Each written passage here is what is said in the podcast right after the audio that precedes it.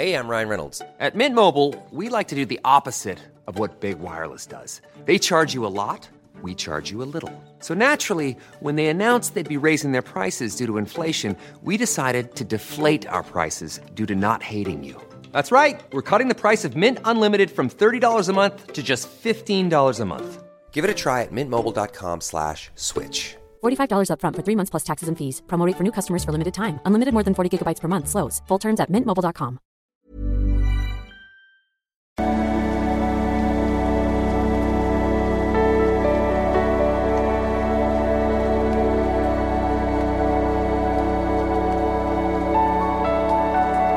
Hallo ihr Lieben, Christian Schmeier, Paterboy, Beziehungscoach, Psychologe und so weiter und so fort. Heute haben wir mal wieder die zeitlose Frage, ähm, bin ich bindungsängstlich oder ein gesund, einer ungesunden Beziehung auf den Leim gegangen? Was ja leider oft das Gleiche ist, muss man sagen. Noch kurzer Hinweis, wir konnten immer noch die letzte Woche jetzt zum Frühbucherpreis die ähm, Mentalheldkurse, diese neue Reihe, Beginn mit Glückskurs, und vieles äh, weiteres, auch die letzte Möglichkeit da nochmal, wenn ihr die Selbstbehauptungs-Challenge noch machen wollt, die sehr erfolgreich läuft gerade, äh, dann äh, könnt ihr diese Pakete 1 bis 3 und 1 bis 6 kann man noch buchen, stark vergünstigt, äh, bevor es dann am, zum 1. Januar auf die Normalpreise geht. Ja, also, ich bin fast 10 Jahre Single gewesen, bevor ich meinen letzten Partner kennenlernte. Ähm, hatte kurze Tinder-Fern. Ich habe versucht, Partnerschaften einzugehen und jemanden kennenzulernen, jedoch hat das nie funktioniert, weil ich wahrscheinlich die falschen Standards gesetzt hatte, wie ich nun durch deinen Kurs gelernt habe. Nun lebe ich seit äh, vier Jahren in Südafrika. Stell mir ja ziemlich geil vor, ne? Jetzt mal ein bisschen von erzählen sollen, ja. Ähm, ist bestimmt, stell mir das irgendwie cool vor. Ähm, ja, lernt man denn da niemand kennen? Wie alt bist du überhaupt? Ich glaube, Anfang 40, okay. Äh, nach den zwei Wochen reisten wir noch ein wenig gemeinsam weiter. Ah nee, ich, warte mal, jetzt habe ich einen übersprungen. Mein Ex habe ich auf einer Durchreise in einem anderen Land kennengelernt. Er selbst kam aus Deutschland und nahm sich eine dreijährige Auszeit von seinem Beruf und wollte reisen. Wir lernten uns in meinem Urlaub kennen und ich erzählte ihm, dass ich in Südafrika lebe. Nach zwei Wochen reisten wir noch ein wenig gemeinsam weiter. Wir hatten eine schöne Zeit, jedoch gab es da schon Momente, die mir irgendwie nicht gefallen haben, wo ich merkte, dass er ein komisches Verhalten hat. Ja, in der idealen Welt sollte am Anfang eigentlich so ziemlich gar nichts stören, so weil das Stören, das kommt ja sowieso immer noch. Und das sind halt häufig, ähm, also es kann Bindungsangst sein, muss man ganz klar sagen. Ist aber auch, auch eben häufig so erste Anzeichen, ähm, ja, dass es nicht so richtig, dass es Kompatibilitätsprobleme geben wird. Ähm, also man müsste sich das immer so vorstellen, diese Kleinigkeiten, die am Anfang einer Beziehung sind, die blasen sich typischerweise auf. Das wären dann hinterher die Probleme so, ne? Und deswegen will man am Anfang äh, möglichst gar keine Störfaktoren haben, weil man kann eigentlich sicher sein, dass die sich aufpusten so mit der Zeit, ne? Ähm.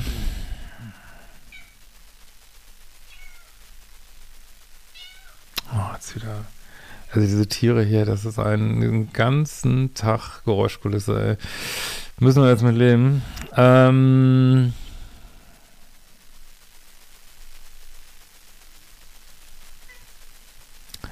So, jetzt gibt mal leider keine Absätze. Ähm, so, und er hatte die komische Eigenschaft, äh, sich ständig in jedem Hotel zu beschweren und Essen zurückgehen zu lassen oder Preise zu verhandeln. Und es war mir oft unangenehm, weil ich es häufig für unangemessen hielt. Ja, das sind deutliche Kompatibilitätsthemen und äh, ja, da weiß man einfach schon, dass jemand so ein enges Mindset hat und, und ja, gut, man muss jetzt auch nicht bewerten, aber das ist letzten Endes äh, wahrscheinlich eher auch Überstandards hat und ähm, ja, das ist irgendwie nicht so richtig Vibe, ne? Aber gut, nee, ist eben nicht gut, ne? Man kann da verschieden sein, dachte ich. Nach unserer Reise verabschiede ich mich dann zurück nach äh, Südafrika. Für mich war es erstmal nur eine schöne Begegnung. Und so, Katze läuft wieder auf dem Computer rum. Es ist echt nicht zu fassen, ey, wirklich. Ähm, obgleich von Beginn an viel angesprochen hat bei mir, war ich nicht sicher, ob er zu mir passt. Ja, das verstehe ich. Und ich fühlte mich auch nicht stark in ihn verliebt. Ja, also du gehst da schon über viele Sachen drüber hinweg. Also ich finde es trotzdem super, dass du sagst, hey, ich war jetzt zehn Jahre Single, ich probiere es trotzdem, ist mir egal. Ne? Das finde ich auch gut und das finde ich auch grundsätzlich richtig. Ich meine, ich kenne jetzt dein Beuteschema nicht, aber es ist natürlich schon, dass es, ja, dass du einfach merkst, eigentlich passt schon wieder nicht und ist auch scheiße, ne? Dann denkt man, man hat jetzt jemand nach, äh, wieder die Katze auf dem Computer, man hat jetzt jemand nach zehn Monaten, äh, zehn, zehn Jahren. Und es ist wieder, äh, wieder passt das nicht, man will es vielleicht nicht wahrhaben, ähm, müsste man jetzt mehr zu wissen zu deinem Beuteschema, wo es da vielleicht hakt, aber ja, leider sieht das so aus, als wenn es dir auch wieder nicht passt, ne? Ähm, das ist echt nicht wahr, ne? So, für mich war es klar, dass wir uns wahrscheinlich wiedersehen würden. Zu meiner Überraschung jedoch schlug er vor, zu mir nach Südafrika zu kommen, um mich weiter kennenzulernen. Ja. Okay. Schön. Er beantragte ein Visum und einen Monat später war er dann bei mir. Das hat mir imponiert. Lovebombing? Fragezeichen. Nö, ich meine, es, klar, also du warst ja auch nicht so richtig verliebt und, ähm, und du hast ja, wie es aussieht, auch so ein bisschen Bindungsangst-Themen und jetzt kommt jemand sehr auf dich zu, den du grundsätzlich eigentlich ganz okay findest. Und es ist ja auch imponierend, wenn man sich äh, Mühe gibt, so, ähm, wobei man immer ein bisschen gucken muss. Also das ist tatsächlich, also ich finde das alles jetzt noch so im Rahmen, aber wenn wir sich zu viel Mühe geben, ist hoffe ich auch nicht so ein gutes Zeichen. Ähm, aber das würde ich jetzt hier nicht sagen. Es ist nett und ähm, ja, kann man nichts sagen. So, ich muss jetzt, sorry Leute, ich muss jetzt einfach mal die Katze rausschmeißen. Ey. Jedoch bemerkte ich, dass es mich auch etwas unter Druck setzte. Schnell befand ich mich in einem ambivalenten Gefühl zwischen, eigentlich ist mir das zu schnell und zu nah und eigentlich bin ich froh, dass er da ist und so viel Interesse zeigt. Ja, das ist halt so die Bindungsangst, ne? Ähm, und natürlich hat die immer auch, natürlich passt das irgendwo auch nicht so richtig. Aber ihr seid ja jetzt nicht verheiratet, also der, weiß nicht, ob du schon mal in die Bindungsangstkurse äh, reingeschaut hast, ähm, Modul 9 zum Beispiel, dass du wirklich mal guckst, was gehen ja vielleicht so für Glaubenssätze durch den Kopf, so nur weil jemand jetzt zu dir reist, dass du jetzt irgendwas machen müsstest oder nicht müsstest. Also da würde ich vielleicht nochmal gucken, weil das wird dir natürlich immer wieder Schwierigkeiten bereiten, dieses, du willst jemanden und dann aber, ach nee, doch nicht zu nah, aber ich will ihn, doch zu nah, also da wäre wär vielleicht noch ein bisschen Feinschliff schon ganz gut so, ne?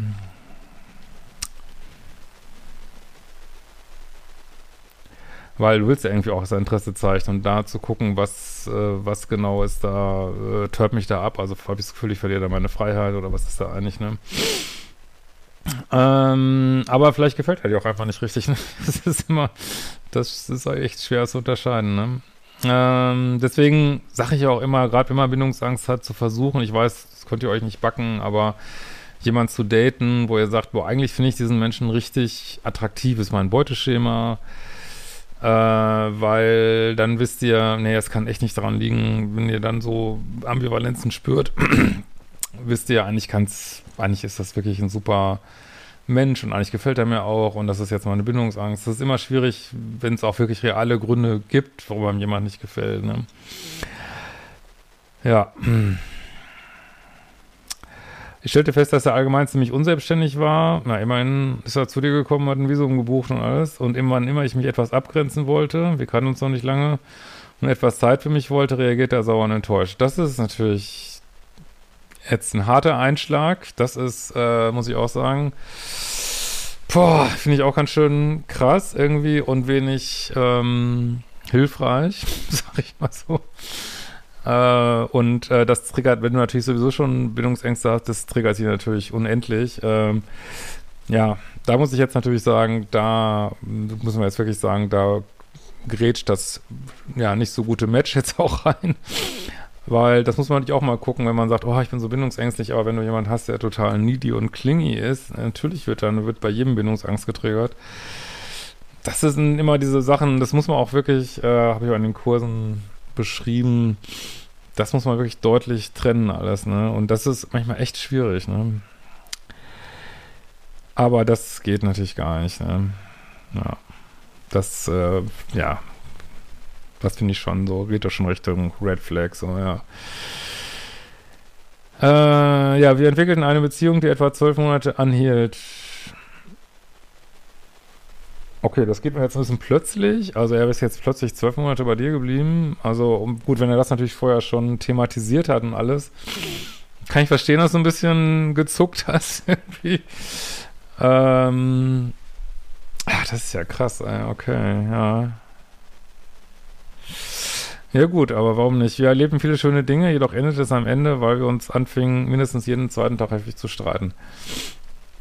Ja, also die meisten Beziehungen gehen ja im ersten Jahr auseinander. So, ich würde mir da jetzt keinen äh, Stress machen. Man guckt halt, ob es passt und ähm, also immerhin nochmal wirklich Glückwunsch, dass er nach zehn Jahren Single jetzt mal so eine einjährige Beziehung hingelegt. Das finde ich super. Also bau da drauf auf und auch wenn das jetzt nicht alles gut war, sagt ihr, hey, ich habe mir mal wieder einen Ruck gegeben und jetzt nächstes Mal gucke ich noch besser und gucke noch besser, wo mein, was ein gutes Match ist und äh, eine, aber immerhin hast du, ja, warst du mal wieder ein Jahr in einer Beziehung und das zeigt einfach, dass ihr letztlich nicht kompatibel seid, ne, mit jedem zweiten Tag streiten, ne.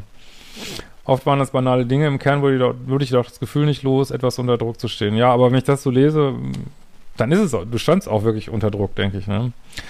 Wenn ich zum Beispiel mal wütend auf ihn war und etwas Raum und Zeit brauchte, hat er mir den nur selten gewährt, ja. Und das macht einen, macht jeden irgendwann wuschig. Vor allen Dingen, wenn man ein Thema hat, was fast alle hier haben, glaube ich, mit Bindungsangst. Äh, boah, das, boah, ey, das ist echt schwierig. Er wollte immer zu diskutieren und reden. Ja, das ist dieses Oversharing, ne? Ich wollte einfach nur meine Ruhe und Zeit für mich.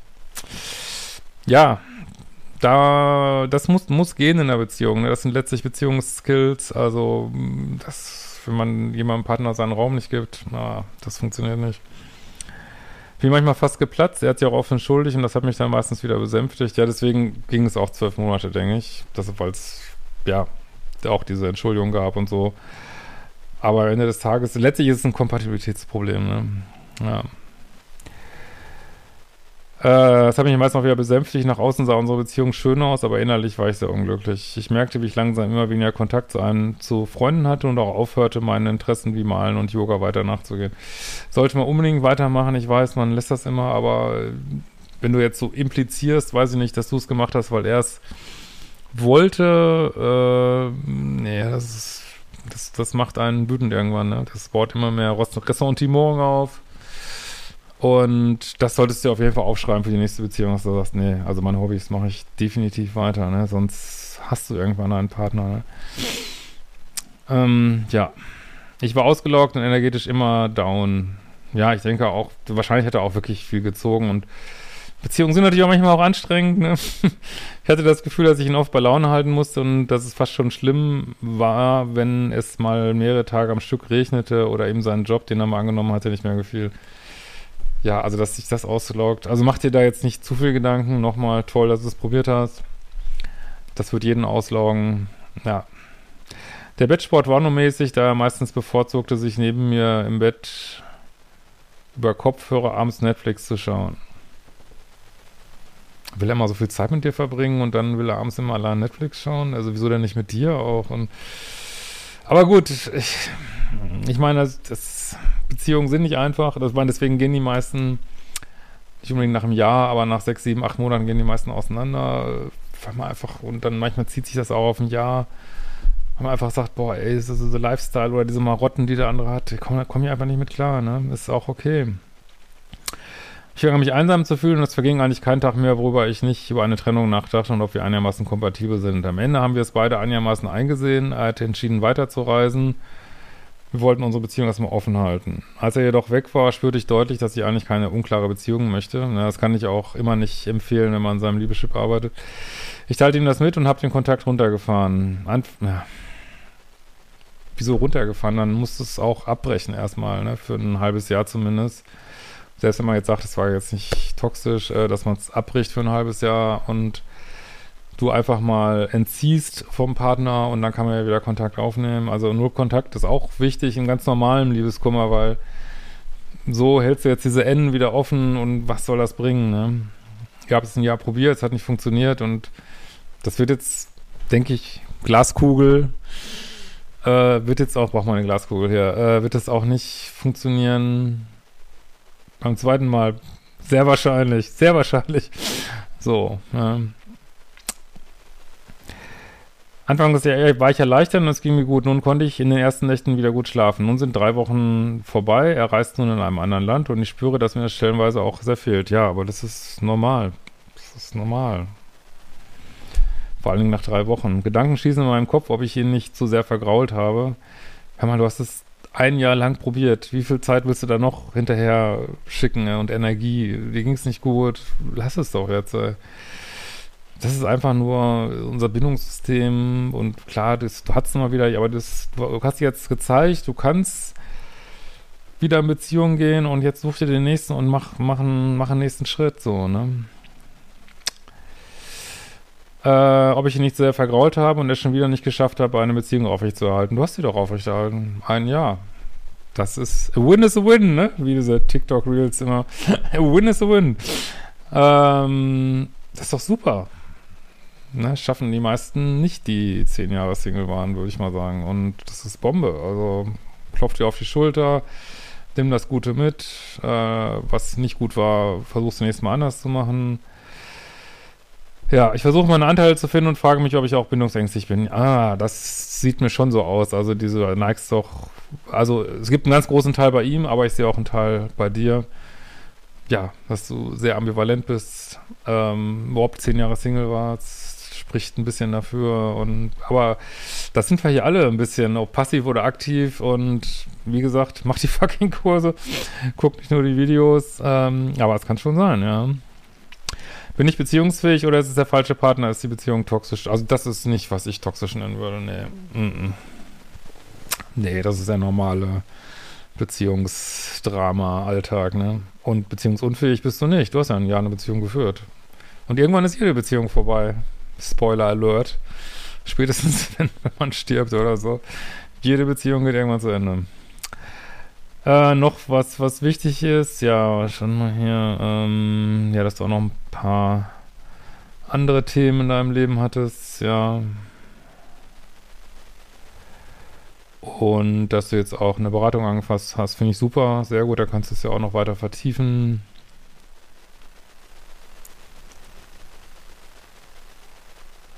Ja, und dass es ja einfach zu eng und zu nah, zu schnell war. Ja, und das ist legitim. Also bindungsängstlich heißt ja auch nicht, dass man alles umstellen muss oder bindungs, sondern dass man gucken muss, okay, was kann ich da runterschrauben und was muss dann auch ein gutes Match für mich bringen, weil keiner von uns kann sich hundertprozentig verändern, so, ne? Man hat dann so seine Marotten und Eigenarten und da muss dann jemand muss die gleiche Meise haben, sozusagen, der dann auch sagt, boah, es muss jetzt gar nicht zu eng sein aber trotzdem verbindlich. Ähm, ein bisschen muss man auch ein Match finden, so, ne? Nun habe ich äh, es nie richtig in eine Beziehung geschafft, obwohl ich, das ist eine Beziehung, das ist eine Beziehung. Also nur weil das jetzt nur ein Jahr ging, kannst du jetzt nicht sagen, das zählt nicht so. Also viele Beziehungen gehen länger, weil Kinder geboren werden und was weiß ich und interkulturell gibt es sowieso so ein vier Jahres Limit, selbst für längere Beziehungen, also Limit nicht, also ein vierjahres Mittelwert, wie lange Beziehungen gehen, du hast ein Jahr geschafft, also jetzt, du kannst es auch ganz anders. Das ist so ein bisschen, gibt immer dieses schöne Beispiel. Stell dir vor, du gehst in ein Flugzeug, das diskutieren wir auch in diesem Glückskurs da. Stell dir vor, du gehst in ein Flugzeug und du wirst, sitzt in einer Touristenklasse und die, äh, du kriegst ein Upgrade auf die Business Class. Freust dich total. Und dann stell dir vor, du bist in der First Class, die haben irgendeinen Fehler gemacht oder du hast es gewonnen und oder man weiß nicht so richtig oder keine Ahnung und du bist downgraded in die Business Class. So, beide sitzen in der Business Class und äh, aber einer ärgert sich total und einer freut sich, ne? Das ist also du kannst auch eine andere Point of View einnehmen und äh, sagen, hey, aber ich habe es ein Jahr geschafft und das war eigentlich, war keine toxische Beziehung, war jetzt nicht alles super. Ähm, und dich da abholen, wo du stehst und dann gibt es den nächsten Schritt, ne? Äh, ich hätte gerne eine Familie gegründet, aber es nie geschafft. Ja, du bist noch nicht zu alt dafür. Wie viele kriegen plötzlich Kinder in den 40ern? Das ist, ich höre das immer wieder. Die Partner, die ich wollte, waren nicht erreichbar wie mein Vater. Ja, aber das ist hier nicht das Thema. Also, so was du schreibst, ja, gut, er hat mal seine Kopfhörer aufgehört und Netflix geguckt, aber das ist jetzt nicht wie so ein typisch unerreichbarer Partner. Also, da ganz im Gegenteil, der war eher ein bisschen zu needy und das können ähm, sag ich jetzt mal, Leute mit einem angeknacksten Liebeschip können beides nicht ab. Die können nicht ab Leute, die zu needy sind oder die können nicht Leute ab, die zu distanziert sind, ne? Und der war jetzt vielleicht ein bisschen zu needy, aber das ist nicht, ich glaube nicht. Also, prüf das nochmal, bevor du das so einredest, ob der, oder kannst das in deiner Beratung prüfen, ob der wirklich war wie dein Vater. In diesem Sinne, mach weiter so, mach die fucking Kurse und wir sehen uns bald wieder.